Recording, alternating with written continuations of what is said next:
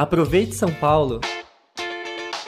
O projeto de lei orçamentária anual, o PLOA de 2023, já foi apresentado à Câmara Municipal de São Paulo na última semana de setembro, com proposta de 95,82 bilhões em recursos para a cidade, com 11,5 bilhões do montante dedicado a novos investimentos. Este valor, maior que os 7,2 bilhões de 2022, incluem a economia obtida com as negociações da cessão do Campo de Marte e da dívida do município. Os investimentos serão regionalizados, priorizando o desenvolvimento e a diminuição das desigualdades onde se faz mais necessário.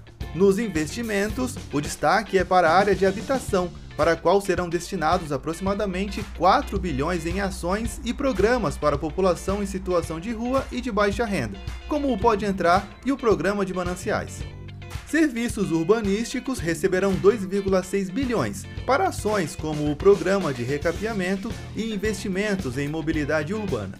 No transporte, a implantação do BRT Aricanduva, a criação de novos corredores e terminais de ônibus e a expansão da malha cicloviária são alguns dos pontos principais de orçamento de 1,9 bilhão.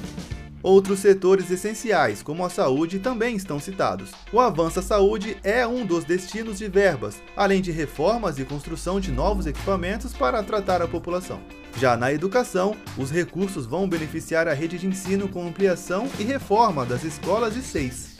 É importante lembrar que o orçamento também inclui a manutenção de todos os serviços e equipamentos já existentes na cidade e essa distribuição por setores pode ser consultada em capital.sp.gov.br. A participação da população é importante nesse processo.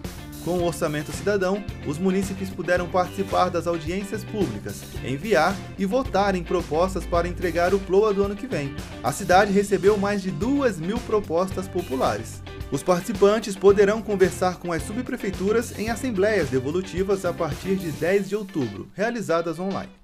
Até o próximo episódio.